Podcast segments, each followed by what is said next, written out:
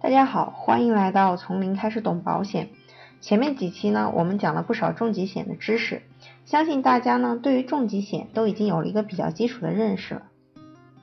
那么今天呢，我们来讲一个同样十分重要、与家庭关系重大的保险，那就是人寿保险。其实呢，相对于重疾险和意外险来说，人寿保险是相对不被大家重视。至于原因为何，那就听我慢慢道来。先来说说人寿保险的概念。人寿保险呢，又称寿险，是一种保障被保险人寿命的保险。一旦被保人死亡或者全残，这里呢会根据保险公司的条款具体分析，就可以给受益人理赔。而受益人呢，一般是被保险人的家人。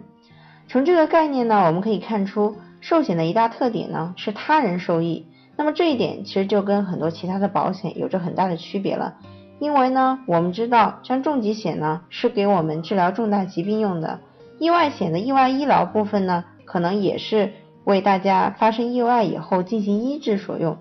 那么很多人有了意外险和重疾险之后，就会觉得自己不再需要寿险了，因为无论如何，万一去世，无非就是意外和疾病。那么这种想法有一定的道理，但是呢，其实从事实上来说，并不算非常的全面。意外险呢，只能保证意外的身故，但是呢，疾病的身故是无法保障的。而重疾险的主要职责是提供患重大疾病时所需要的治疗基金，一旦理赔以后，合同就终止了。如果在患重大疾病后去世，那么去世之后这里的经济缺口是没有办法保障的。那么如果有了寿险的保障，家里的经济支柱万一突然逝世，那么就能弥补家庭经济支柱去世以后所带来的经济缺口。同时呢，有一个很现实的问题就是，同样保额的重疾险会比寿险的价格会昂贵很多。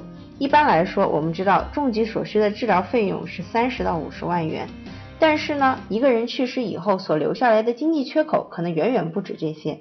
所以说，万一如果你想通过重疾险来保障这一部分的。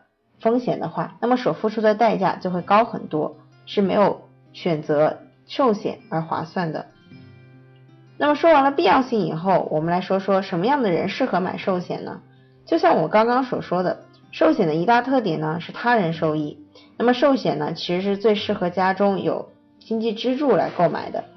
那么家庭经济支柱呢，上有老下有小，很可能同时呢要负担房贷车贷。如果意外去世，那么对于一个家庭的打击无疑是巨大的。寿险的特征呢，就是可以保证家庭经济支柱逝世以后，家里成员能够获得经济补偿。那么对于家庭来说，是一个非常必要的保障。从这里我们可以看出，寿险其实是非常能体现责任感这个词的一种保险。或许呢，对于被保人自己的用处不大，但是对于被保人的家庭来说，其实是一种爱的延续。那么这一期就说到这里了。下期呢，我们将讲讲寿险、定期寿险与终身寿险的区别，来看看我们面临这两种寿险时应当如何选择。那么想听更多精彩内容呢，也欢迎关注我们的微信公众号“精算师讲保险”。我们下期再见，拜拜。